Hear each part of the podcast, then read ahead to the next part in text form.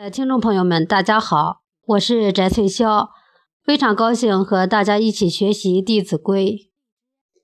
反道字，重且疏，勿急急，勿模糊。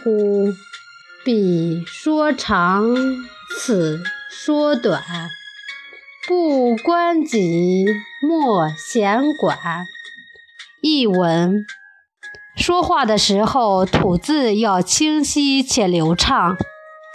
说话时不能讲得太快，也不能讲得含糊不清。公说公有理，婆说婆有理。是非长短，别人的事是很难讲清楚的。如果和自己没有关系，就不要多管别人的闲事。下边给大家读一篇故事。杜林与古文经学。杜林是东汉初期著名的古文经学家。他少年时性格沉稳，酷爱学习，家里有很多藏书。他还拜当时著名学者张耸为师，故以博学多闻，被世人称为通儒。杜林曾在王莽当政的新朝做过郡吏。新朝灭亡后，与弟弟杜成客居河西，继续研习古文经学。建武六年，弟弟杜成病故，杜林带着弟弟的灵柩返回汉中。光武帝得知杜林回到关中的消息，立即召见了他，并委任其为侍御史。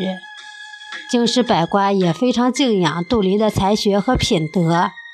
杜林非常精通尚书，他曾在西周得一卷七书，古文尚书视若珍宝，细心研习。虽经战乱，从不离身。当时的学者魏宏见到杜林后，被他的才学所折服，并与其门生徐循一起投到杜林的门下学习古文尚书。杜林把这本书拿给魏宏和许许学习，还教导他们说：“我十分害怕这本书被人毁坏，害怕这门学问绝迹。古文经书现在虽然不受重视，但是我希望你们能对自己的所学加倍珍惜。”由于杜林、魏宏等人的重视，古文经学得以流传下来。今天的《弟子规》就学到这里，谢谢大家的收听。